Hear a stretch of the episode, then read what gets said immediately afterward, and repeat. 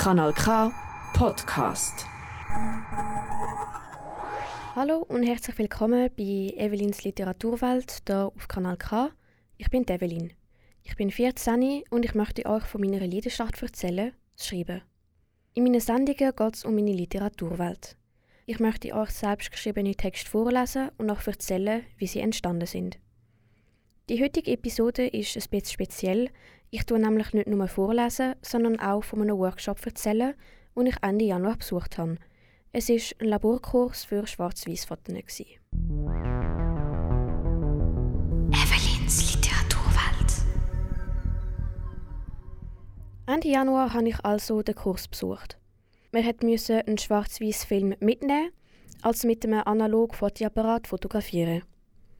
Das war für mich ziemlich stressig, weil ich nur die digitalen Kameras kennt habe. Ich bin mir es gewohnt, nachdem ich abgedruckt habe, sofort nachzuschauen, ob das Bild gelungen ist, ob es scharf ist und so weiter. Das kann man bei einer analogen Kamera nicht machen. Man drückt ab und hofft, dass es gut ist. Im Labor selber haben wir den Film dann entwickelt. Es darf kein Licht an den Film, sonst sind alle Fotos weg. Im stockdunklen Raum haben wir unsere Einwegkamera aufmachen, den Film rausnehmen und vorne rund schneiden, auf eine Spirale aufwickeln und dann in eine lichtdichte Dose tun. Wir mussten genau wissen, wo was ist, bevor das Licht ausgeht. Das ist für mich gegangen, solange ich etwas zu tun hatte. Sobald ich fertig war, habe ich langsam Panik bekommen, weil ich wirklich nichts gesehen habe. Nachdem die Dose lichtdicht war, haben wir das Licht wieder einschalten. Nach 10 Minuten absoluter Dunkelheit hat das sehr versplendert. Dann haben wir Filmentwickler mit Wasser verdünnt und gut geschüttelt. Die Entwicklungszeit ist abhängig von der Konzentration des Entwickler und von der Temperatur des Wasser. Eine heikle Sache. Wo der Film entwickelt war, haben wir ihn aus der Dose nehmen und gut spülen. Dann haben wir ihn aufgehängt, damit er trocknen kann. Auf dem Schwarz-Weiß-Film ist alles umgekehrt, also das, was dunkel ist, ist auf dem Film hell und umgekehrt. Darum sagt man diesen Film auch negativ. Wir haben dann ein Foto ausgesucht. Mit einer Lupe haben wir kontrolliert, ob unsere erste Wahl scharf ist. Viele Bilder sind ziemlich schlecht. Gewesen. Wir haben dann vier Bäder für die Papierentwicklung vorbereitet. Eins mit Entwickler, eins mit Stopper, Wasser und das letzte mit Fixierer. Alles außer Wasser natürlich haben wir mit Wasser müssen verdünnen, mit ziemlich mühsamen Konzentrationen, 1 zu 39 und 1 zu 200. Dann geht es ans Rotlicht. Das Fotopapier verträgt kein Tageslicht. Beim Beleuchtungsapparat tut man den Film, wo man entwickeln will, über die Linse. Die Linse selber kann man entscheiden. Es gibt fünf verschiedene. Mit der ersten wird sehr grau, mit der fünften sehr schwarz-weiß. Dem Kontrast zeigt man auch Graduation. Mit der Linse tut man das Papier beleuchten. Beleuchtungszeit und Graduationsstärke kann man nur mit viel Erfahrung bestimmen. Das hat der Kursleiter übernommen, der Karl-Heinz Hug, professioneller und erfahrener Fotograf. Man kann auch während dem Beleuchten mit der Hand gewisse Teile kurz bedecken, damit sie nicht so dunkel werden, oder nach dem Beleuchten noch helle Teile ausheben. So kann man die Bilder überarbeiten, einfach nicht am Computer. Wenn das Papier beleuchtet ist, geht man zu den vier Bädern und legt das Blatt zuerst in den Entwickler. Dort kommt das Bild dann zum Vorschein, es ist immer ein sehr spannender Moment. Je länger das Bild im Entwickler ist, desto dunkler wird es.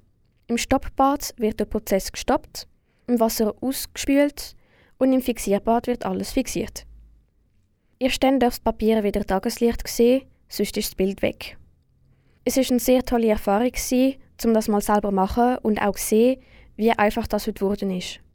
Wenn ihr mehr Informationen haben wollt, könnt ihr auf die Internetseite vom Fotograf Karl-Heinz Hug schauen, www.hugfotos.com. Am Abend bin ich sehr müde, weil wir so viel Zeit im Dunkeln und unter Rotlicht verbracht haben.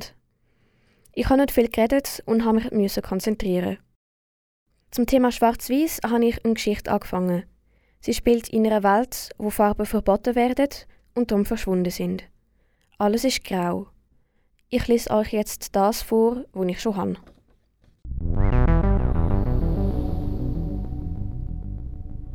Es ist 9 Uhr morgens. Ich soll aufstehen, sagt der Wecker. Ich komme sonst zu spät. Ich ignoriere ihn wie jeden Morgen. Und wie jeden Morgen protestiert er heftig. Wecker sind so hartnäckig. Seine schrille Stimme zwingt mich letzten Endlich doch, aus dem Bett zu kriechen und in die Küche zu schlurfen. Es regnet. Nicht, dass das meinen Tag auf irgendeine Weise verändern würde. Ich klappe meinen Regenschirm auf, verlasse das Haus und gehe auf die Straße. Es ist Dezember, kalt, dunkel und farblos. Leute in grauen Regelmänteln, mit grauen Mützen und grauen Regenschirmen laufen durch die graue Stadt. An solchen Tagen drehen sich die Leute am meisten zu mir, wenn ich zur U-Bahn-Station laufe.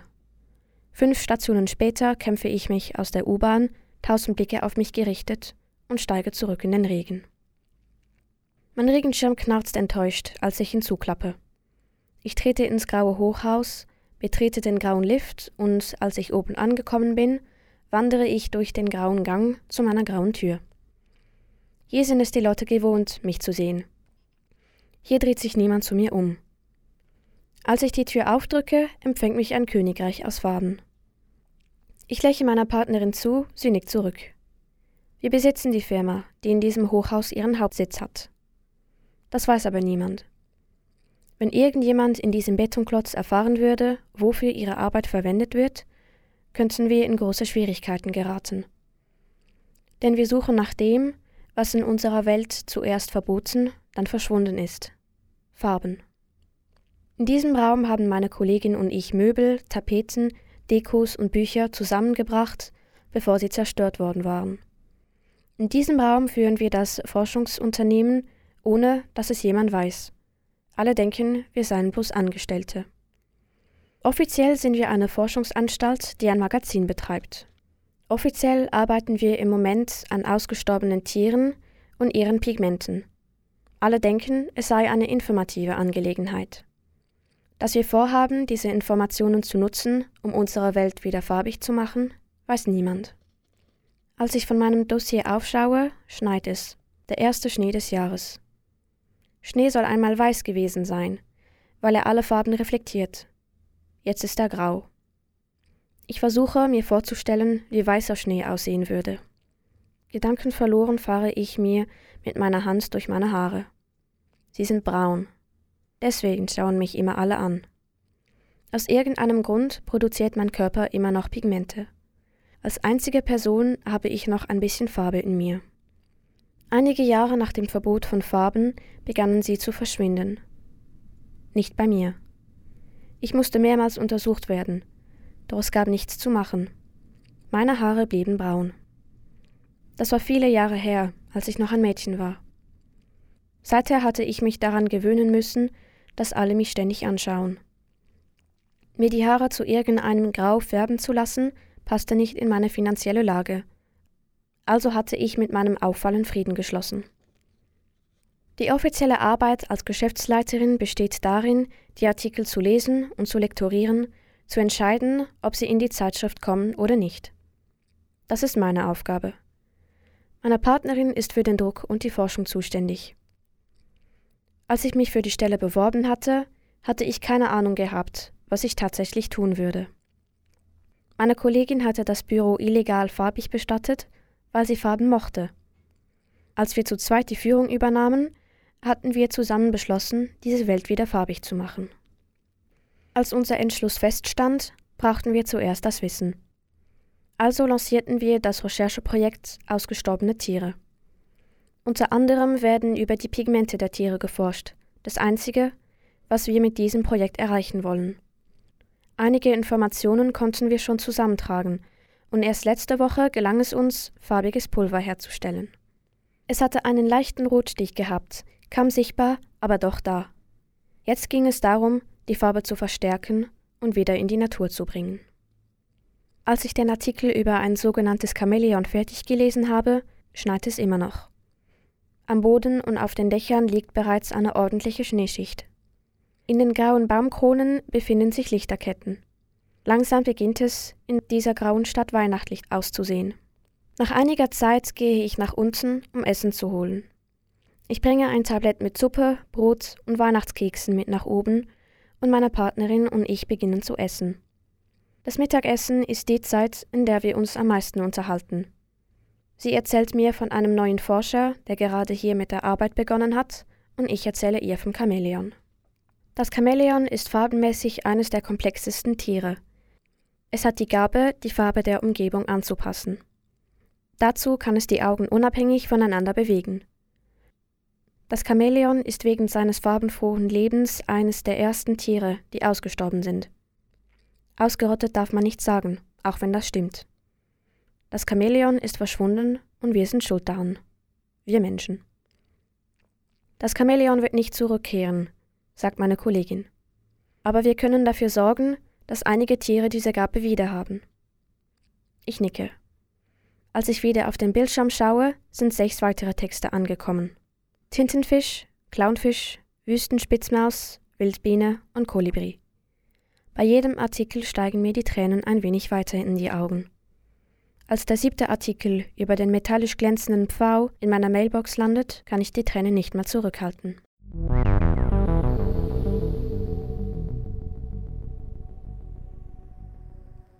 Aber einem Schwarz-Weiß-Foto von vier kleinen Kindern am Steg habe ich eine Geschichte geschrieben. Der Text heißt Isla.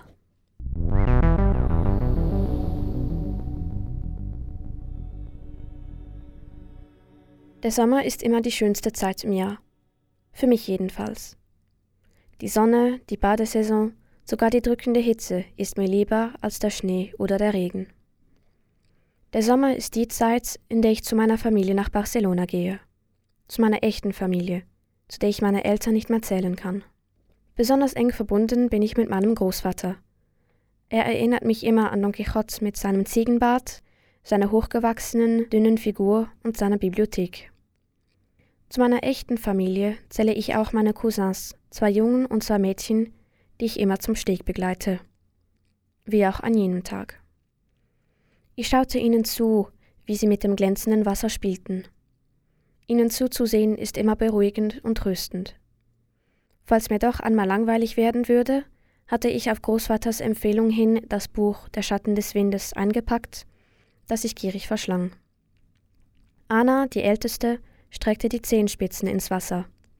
Pedro versuchte mit seinen Fingern die blaue Oberfläche einzufangen. Das war ein typischer Fotomoment. Ich nahm meine Kamera hervor und stellte auf Schwarz-Weiß. Mit einem Klick verewigte ich diesen Moment, wie so viele andere auch.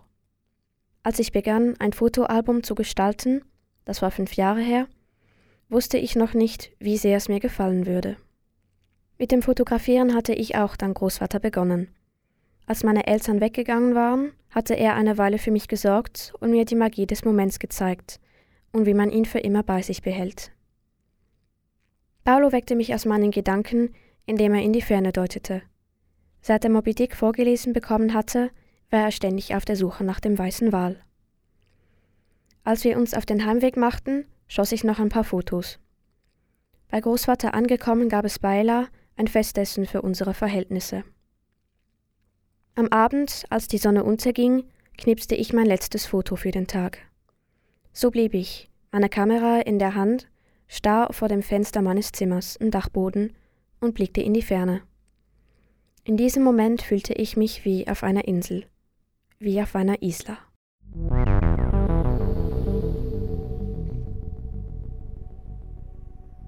Das Buch Der Schatten des Windes, wo ich meinem Text erwähnt habe, ist vom spanischen Schriftsteller Carlos Ruiz Zafón geschrieben wurde.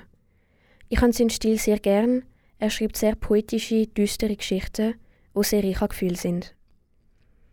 In dem Buch kommt der Satz vor, jedes einzelne Buch hat eine Seele, die Seele dessen, der es geschrieben hat, und die Seele derer, die es gelesen und erlebt und von ihm geträumt haben.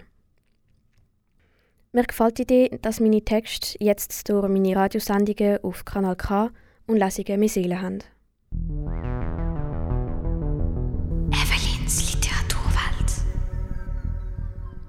Das wär's für heute mit dem Thema Schwarz-Weiß-Fotos. Ich bin Develin in Zusammenarbeit mit Kanal K und dem Atelier Literat Lenzburg. Kann auch auf kanalk.ch oder Spotify nachgelost werden. Das ist ein Kanal K Podcast Jederzeit zum Nachhören auf kanalk.ch oder auf deinem Podcast App.